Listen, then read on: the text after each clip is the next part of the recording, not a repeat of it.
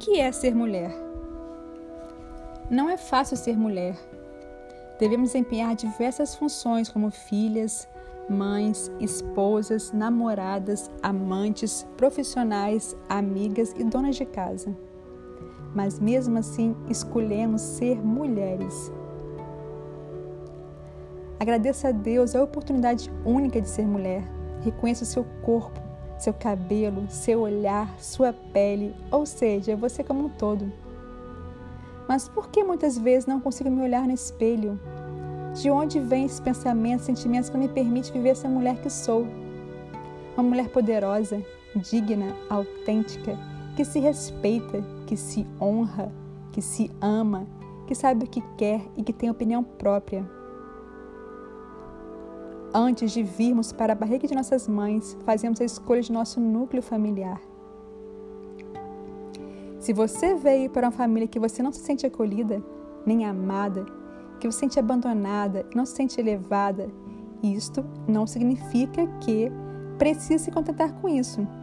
E muitas vezes seu despertar e seu avanço como mulher vai ser superar essas sensações de abandono, de humilhação, de ausência de amor e de desamparo.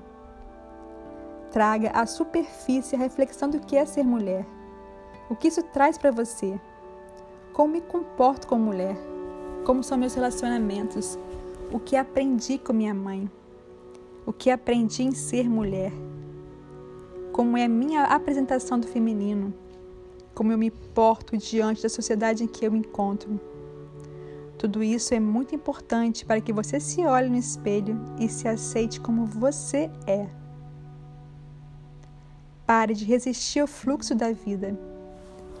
Pare de estar constantemente insatisfeita com o que é e como você leva a sua vida. A vida que você está levando vem de algo muito, muito além. Vem de uma relação, sobretudo, com sua mãe, que é a raiz de tudo. De toda troca de experiência, de amor, afeto e comunicação. Quando te digo mãe, é toda aquela pessoa que acaba exercendo a função de mãe ao criar uma criança, que pode ser a avó, a cuidadora, uma tia, uma mãe adotiva. E tudo que ela nos diz é muito forte e vira uma verdade, mais do que a gente imagina.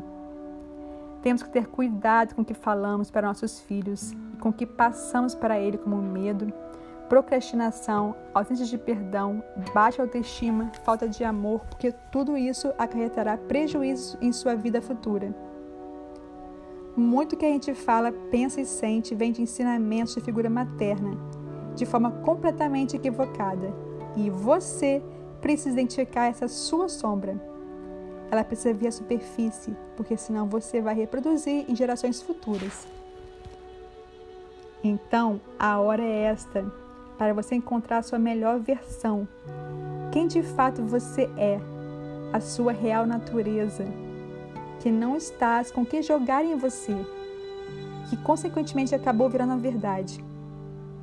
O fato de você não querer contrariar sua mãe te impede de seguir seu propósito de vida isso não significa que você deve ser ingrata. Só precisa desligar e encontrar sua jornada de autoconhecimento. Porque não somos mais crianças.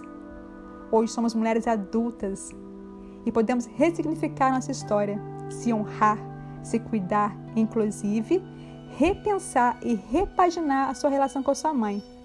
Se ela é pesada e conflituosa, que tal aparar essas arestas com maturidade, com olhar para sua mãe de forma digna, amável piedosa e consciente. Olhe com amor para sua mãe e siga em frente sua caminhada de autoconhecimento.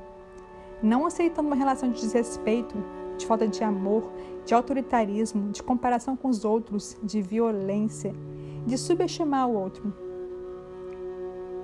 Quantas vezes vivemos relacionamentos abusivos e estes relacionamentos não nos edificam e há um medo enorme de abandono.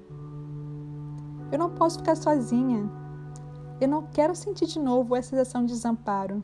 O que eu faço? Eu insisto em relacionamentos e minha vida fica mais caótica?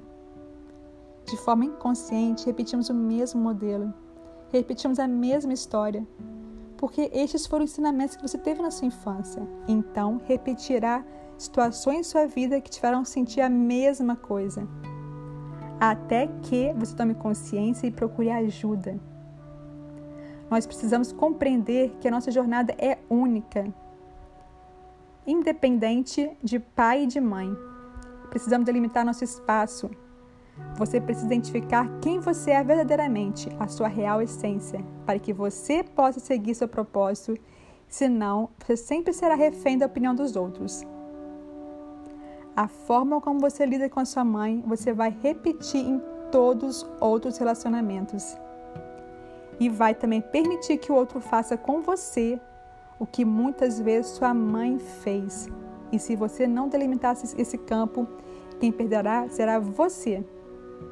Reflita tudo o que eu disse tome consciência se você não está apenas repetindo sentimentos e padrões. Coloque-se em primeiro lugar. Você merece se sentir bem. Lembre-se, só pode dar ao outro se você estiver bem. Gratidão.